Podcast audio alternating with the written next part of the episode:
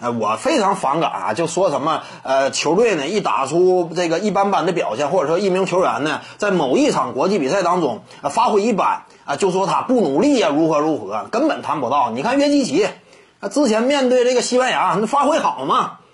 那你能说他不努力吗？也不能这么说呀，人家是 NBA 当中的顶尖球星了，对不对？你这国产球员更是这样啊！面对世界级别的舞台，他本身的身体力量这块就吃亏。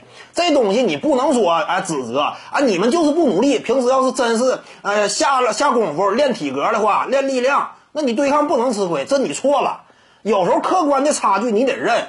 哎，你比如说。啊，这个有些观众提，那对方这个黑人选手、白人选手，他们一天练三个小时，你就应该练五个小时。但问题是，人家也是职业运动员呐，他要是一天也练五个小时呢，那你还怎么加呀？人的时间是有限的，你投入到力量训练当中的时间是有限的，你不能一直加呀。你同样训练条件的情况之下，人家那确实对抗这方面那就是比你有优势，你怎么办？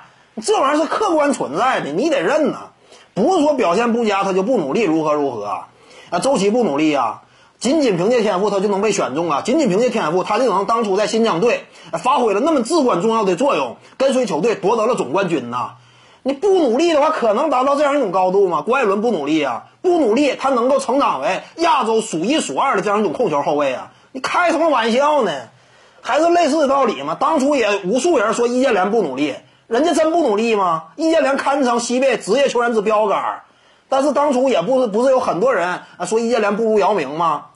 但是人家不如姚明是啥呢？就是再怎么努力，易建联他也达不到姚明的程度，这是存在一种这个因为基础天赋的差距导致无法逾越的几乎的这样一种鸿沟的。你不是努力就能够解决的问题。你比如说，你让我努力呀，你让我努力，我收入能比马云高啊？我收入因为不比马云高，你就告诉我我不努力呀？我一天工作二十五个小时，我也照样没有马云挣的多。为什么？天赋有差距。你这玩意儿你得认呐。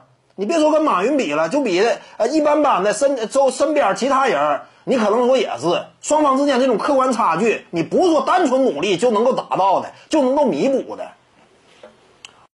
各位观众要是有兴趣呢，可以搜索徐静宇微信公众号，咱们一块儿聊体育。中南体育独到见解就是语说体育，欢迎各位光临指导。